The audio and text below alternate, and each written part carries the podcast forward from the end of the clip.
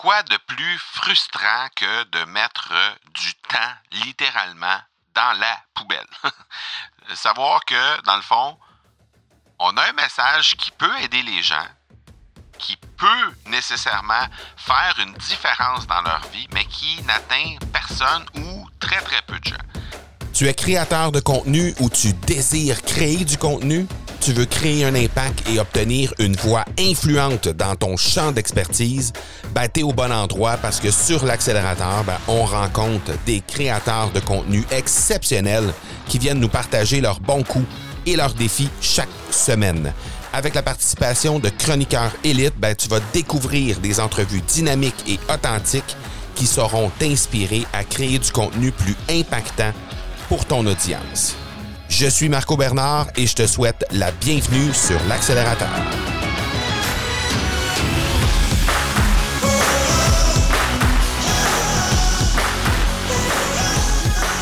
Créer du contenu dans le vide, c'est malheureusement de plus en plus fréquent. Et quand je dis créer du contenu dans le vide, ça veut dire simplement créer du contenu qui ne génère aucun engagement ou très très peu d'engagement. Et c'est normal parce que il y a beaucoup de gens qui ne savent pas nécessairement comment faire pour créer du contenu qui va littéralement créer de l'engagement d'abord, mais aussi parce qu'il y a de plus en plus de contenu qui est disponible et les gens ont de moins en moins de temps pour les consommer. Alors pourquoi est-ce qu'ils consommeraient ton contenu plutôt que les autres contenus qui se trouvent sur le web juste à côté du tien? On va parler de ça aujourd'hui, mais spécialement de comment on peut transmettre son message avec éthique et bienveillance et non pas simplement transmettre un message pour attirer des yeux ou des oreilles vers nous. Quoi de plus frustrant que de mettre du temps littéralement dans la poubelle? Savoir que, dans le fond, on a un message qui peut aider les gens, qui peut nécessairement faire une différence dans leur vie, mais qui n'atteint personne ou très très peu de gens. Quelle belle frustration on peut avoir. Et c'est malheureusement le cas de beaucoup de gens au moment où on se parle, spécialement depuis le début de cette pandémie. Mais c'est tout à fait normal dans un sens parce que justement, on ne sait pas trop d'abord comment on fait. Hein? Parce que il y a plein de gens qui créent du contenu, mais il y a beaucoup de gens qui créent du contenu dans le vide. On regarde les grands faire, on regarde comment euh, comment ces gens-là créent du contenu, on essaie de répliquer ça, on essaie de modéliser ce que les grands font, ce que les géants font, ce que les gens qu'on suit sur les médias sociaux font et créent comme contenu. Dans les faits, c'est pas suffisant. Très, très, très souvent, ce n'est pas suffisant parce que une stratégie sans nécessairement avoir le fond et le contenu réel derrière, ça mène dans le mur.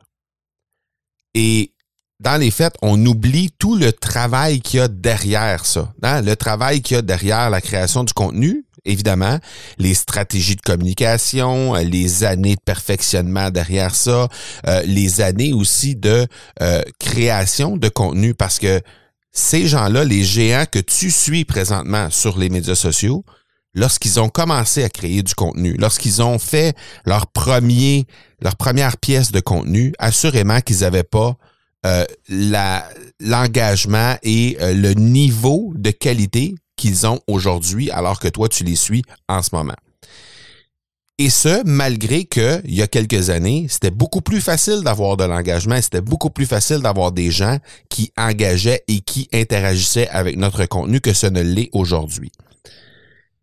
Mais tout ça pour dire que ces gens-là, lorsqu'il est venu le temps de commencer à créer du contenu, ben, ils sont allés chercher probablement de l'accompagnement sur des parties très précises de leur art de créateur de contenu. Et écoute, je vais, je vais te dire, de mon côté, si je, fais un résumé de tout ce qui s'est passé dans les dernières années de mon côté pour que je puisse apprendre à créer du contenu qui crée réellement un impact. J'ai eu à embaucher des mentors. J'ai embauché des gens comme Amy Porterfield, comme euh, euh, Pat Flynn, comme Cliff Ravenscraft, euh, comme Stu McLaren, des gens qui sont, Steve Olsher, même des gens qui sont euh, dans le monde du podcast, de la communication, des gens qui animent des podcasts, des gens qui ont déjà eu des entreprises dans le monde du podcast, des coachs, des entrepreneurs. Donc, tous ces gens-là là, que je t'ai nommés, ce sont des gens qui ont pu m'aider à parfaire mes façons de faire dans ma création de contenu. Par la suite, il y a eu des Lisa Sasevich, il y a eu des Martin Latulippe, il y a eu des Colin Boyd qui sont venus euh, peaufiner la partie conversion du contenu. Donc, tout ce que tu peux faire pour améliorer l'engagement sur le contenu que tu crées. Donc, tout ce que ces gens-là sont venus faire, c'est que je suis allé chercher un petit millimètre ici, tester, ça fonctionne, parfait, je mets ça dans ma boîte à outils, je suis allé tester un autre millimètre à un autre endroit, parfait. Il y a certains accompagnements là-dedans que ça a été un livre, d'autres que ça a été un outil gratuit, d'autres que ça a été un webinaire ou une conférence. Dans d'autres cas, ça a été des cours en ligne. Dans d'autres cas, ça a été peut-être euh, du coaching, du mentorat. Euh, dans certains cas, ça a été des masterminds avec lesquels euh, j'ai dans lesquels j'ai été impliqué. Et dans tous les cas, ce que ça a fait, c'est que ça a pris mon ce que j'avais comme outil de base. Hein. Bon, je l'ai déjà dit dans le passé, dans d'autres dans d'autres épisodes. de mon côté, les exposés oraux à l'école, ça allait quand même bien. Hein. Ça, ça se passait plutôt bien.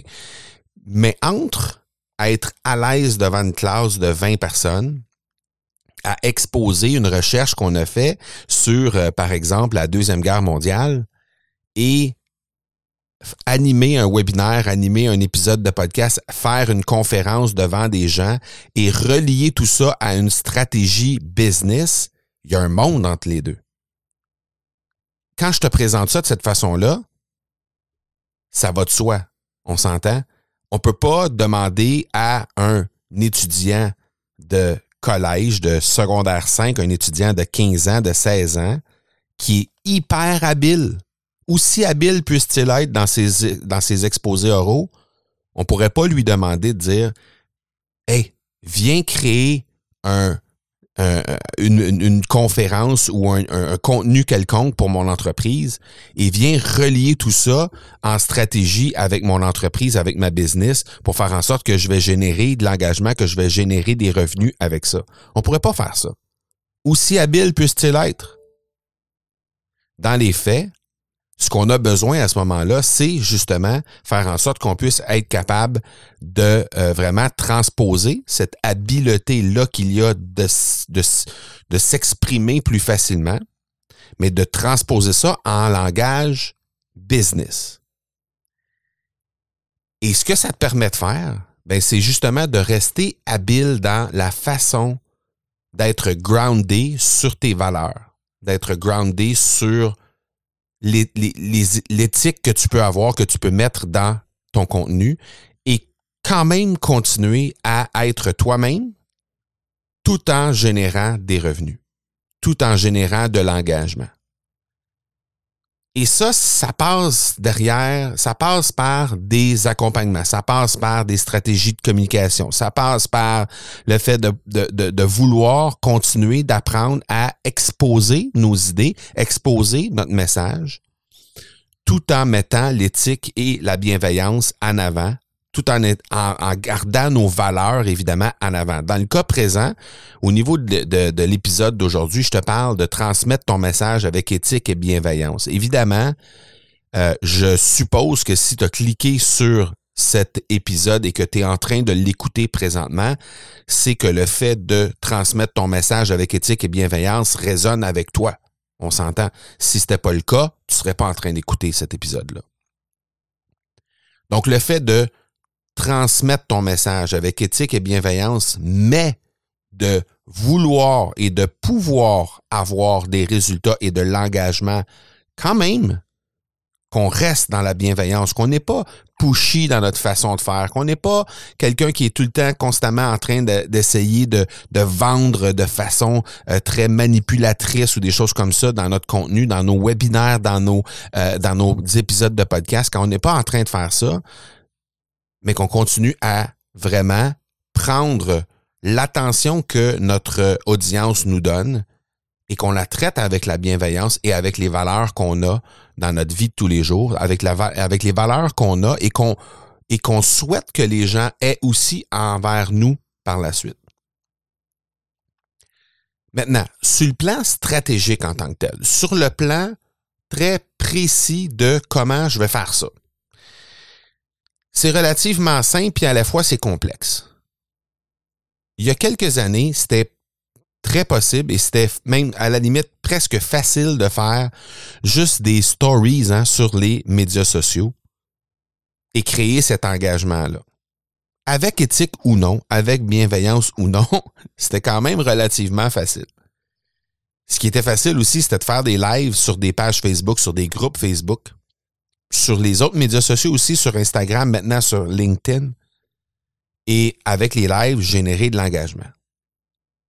Ce qui se passe présentement, depuis les 24 derniers mois, je dirais, au moment d'enregistrer cet épisode-là, donc littéralement dans les deux années de pandémie qu'on a eu à vivre, c'est qu'il y a de plus en plus de gens qui créent du contenu et forcément, ça prend du temps pour créer du contenu. Donc, ces gens-là qui, à l'époque, avant la pandémie, étaient là pour consommer du contenu, maintenant en créent parce qu'ils doivent continuer de se démarquer, ils doivent continuer d'être là, ils doivent continuer de mettre leur message de l'avant et une des façons, sinon la façon la plus, euh, la, la plus efficace de le faire, c'est de créer du contenu justement. Ton enjeu, c'est de créer maintenant de la relation avec les gens qui consomment ton contenu. Et ça, ben, ça passe par, on en a parlé brièvement euh, au dernier épisode et j'espère que tu as pu aller jeter un coup d'œil sur ce que euh, je t'ai proposé comme outil à la fin, c'est-à-dire la conférence euh, de Charles Côté que Charles Côté nous a livré dans Prédiction 2022. de prendre le temps de faire vivre des émotions, de prendre le temps de faire vivre des expériences avec les gens qui consomment notre contenu, de prendre le temps de passer du temps avec eux, de leur parler, d'interagir avec ces gens-là, c'est la clé. Et oui, c'est des choses qui prennent du temps. Et oui, ça va faire en sorte que ça se peut qu'au lieu de t'adresser à des centaines ou des milliers ou des dizaines de milliers de personnes à la fois, tu vas traiter chaque personne sur une base individuelle. Le retour à la personnalisation, le retour au fait d'être dans le un à un le plus possible, en passant d'abord évidemment par la sensibilisation, par le contenu que tu crées mais le retour au fait de créer des expériences, créer des émotions avec les gens qui décident de t'accorder leur confiance, qui décident de prendre le temps de venir écouter ou regarder ton contenu, inévitablement, ça va t'amener des résultats. Et si tu regardes ce que les géants font présentement, ce que les grands du web font présentement, c'est essentiellement orienté vers ça. Il y a énormément de gens. Oui, c'est sûr qu'il y a des gens qui fonctionnent encore à l'ancienne. Ces gens-là vont rapidement décliner. ça va péricliter leur, leur, leur façon de faire, leur, euh, leur euh, euh, visibilité va diminuer au fur et à mesure que ça va avancer. Pourquoi? Parce que il va y avoir un manque d'engagement. Dans, ils vont observer un, engagement qui va être moins grand sur le contenu qu'ils créent. Et donc, ça m'amène à te proposer un exercice qui, je pense, va t'aider à justement faire en sorte que tu vas pouvoir transmettre ton message avec éthique et bienveillance plus facilement dans l'année en cours. Et cette, cet exercice-là que je te propose, ben, c'est un exercice qui m'a été, euh, qui, ben, en fait, qui a été proposé dans un livre qui s'appelle High Performance Habits de Brendan Bouchard. Et euh, dans son livre, ben évidemment, il, traite des habitudes euh, de haute performance, des gens qui sont hyper performants dans leur secteur respectif. Donc vraiment, tout, secteur confondu, hein, on s'entend, c'est vraiment des, grands performeurs, si on peut dire, si on, peut traduire ça au mot à mot, des grands performeurs de leur domaine. Et euh, ce que l'exercice qu'il propose en fait de faire, c'est de euh, vraiment prendre le temps de trouver d'abord cinq personnes qui t'inspirent incroyablement sur le web. Pas nécessairement des gens dans ton domaine. Pas nécessairement des hommes, pas nécessairement des femmes. Des gens qui t'inspirent. Des gens qui, quand tu les vois aller dans leur façon de faire les choses, dans leur domaine respectif, t'inspire au possible. Donc ça, c'est la première chose à faire. Ensuite, c'est d'observer chacune de ces cinq personnes-là, de, d'essayer de décortiquer le plus possible ce qu'ils font et d'en ressortir cinq habitudes que tu es en mesure d'explorer, d'observer. Et donc, par la suite, la seule chose qui va te rester à faire, c'est de modéliser justement ces habitudes-là. Donc, par exemple, si tu, vas chercher, euh, si tu es hyper inspiré par Gary Vaynerchuk, par exemple, tu vas regarder Gary Vaynerchuk, tu vas dire, quelle habitude Gary Vaynerchuk a et qui m'inspire comme ça, aucun bon sens. Par exemple, tu pourrais dire, ben moi, ce qui m'inspire de Gary Vaynerchuk, c'est à quel point il peut être présent pour son audience 24 heures sur 24. Je trouve ça hallucinant qu'il puisse être capable de faire ça. Alors maintenant, tu vas prendre cette habitude-là. Si ça t'inspire, tu vas te poser la question, comment est-ce que je peux prendre cette habitude-là que Gary Vaynerchuk a? Et qui m'inspire au possible? Comment est-ce que je peux modéliser ça dans la vie de tous les jours pour faire en sorte que moi, de mon côté, je devienne quelqu'un d'inspirant comme Gary peut être inspirant pour moi?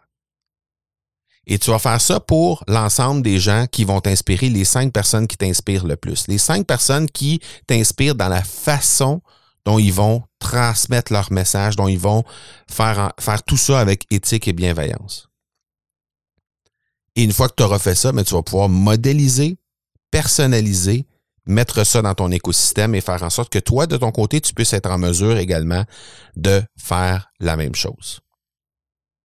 De mon côté, quand j'ai eu à faire cet exercice-là, ça m'a amené à refaire complètement le challenge dont j'ai parlé dans les, épisodes précédents, un challenge qu'on anime euh, pour aider les gens à lancer leur podcast en cinq jours. Donc, la promesse du challenge, c'est lance ton podcast qui cartonne en cinq jours. Et donc, euh, j'ai observé des gens qui faisaient des présentations, observé des gens pendant les webinaires, dans leur façon de présenter les webinaires, comment ils présentaient ça sur le web, comment ils présentaient ça en pub, comment ils communiquaient avec les gens pour s'assurer que les gens puissent être là, etc. Et j'ai vraiment littéralement trouvé cinq personnes qui m'inspiraient vraiment énormément dans ce domaine-là. Et ça m'a amené à petit à petit hein, un challenge à la fois parce que euh, je, je, suis pas du genre à penser qu'on prend un, outil qu'on utilise et qui fonctionne relativement bien. On s'entend, c'est pas c'était pas un, le, challenge, c'est un outil qui quand même fonctionnait bien pour l'entreprise. C'était pas quelque chose qui devait être refait ou, ou complètement repensé.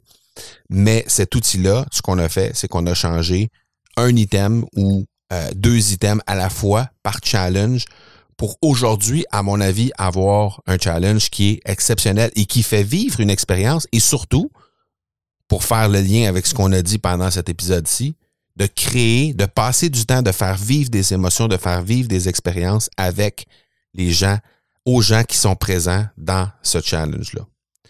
Et ça, ben, ça a fait en sorte que nécessairement, les euh, résultats sont plus intéressants, on a beaucoup plus de plaisir, autant au niveau de l'équipe qu'à mon niveau à moi, à livrer ça. Et le plaisir est contagieux, donc ça se ressent dans les gens qui viennent assister à ça, qui viennent vivre cette expérience-là. Donc les émotions sont plus fortes, les expériences sont plus fortes. Donc tout ça mis ensemble, ça fait en sorte qu'on a, à mon avis, un challenge qui est vraiment bien rodé au moment où on se parle et qui fait vivre une expérience exceptionnelle à ses participants. D'ailleurs, quand tu voudras vivre cette expérience-là, voir peut-être de visu qu'est-ce que ça a de l'air, un événement comme ça qui va te permettre de faire vivre une expérience et toi-même de vivre cette propre expérience-là. Peut-être d'apprendre à créer du contenu. Peut-être est-ce que tu penses à euh, créer un podcast déjà depuis un certain temps et tu te dis, ah, ça serait peut-être l'occasion justement d'aller vivre cette expérience-là et à la fois donc, à la fois t'inspirer pour créer tes propres expériences et créer, faire vivre cette émotion-là à ton propre audience par la suite, mais aussi peut-être lancer ton propre podcast à toi dans les prochains jours. Donc, quand tu seras prêt à faire ça, à vivre cette expérience-là, ben c'est mon invitation du jour. Hein? Mis à part le fait de trouver tes cinq personnes et de trouver l'habitude qui t'inspire le plus chez ces personnes-là pour ensuite la modéliser, ce que je t'invite à faire quand tu seras prêt à vivre cette expérience-là avec nous, ben tu peux simplement te rendre au academypodcast.com baroblique challenge tout simplement. Si on a un challenge qui est à être organisé dans les prochains jours. Tu vas pouvoir t'inscrire directement sur le challenge. Sinon, tu vas pouvoir t'inscrire sur une liste d'attente et on va t'aviser dès que le prochain challenge va être en route. Donc, selon le moment où tu captes cet épisode, euh, tu vas pouvoir soit t'inscrire immédiatement euh, sur euh, pour le, challenge qui s'en vient dans les jours qui suivent ou soit sur la liste d'attente et on va communiquer avec toi dès que le, le, challenge va être en route dans, dans, les jours qui vont suivre. Donc, voilà, c'est mon invitation du jour academypodcast.com baroblique challenge pour euh, te joindre à cette expérience-là, apprendre comment faire vivre des émotions, des expériences à un groupe de personnes et pouvoir faire vivre la même chose à, à, ton groupe par la suite, à ton réseau par la suite, et pourquoi pas, en cours de route, lancer ton propre podcast. Voilà, c'est tout pour l'épisode d'aujourd'hui. On se parle la semaine prochaine. Ciao tout le monde.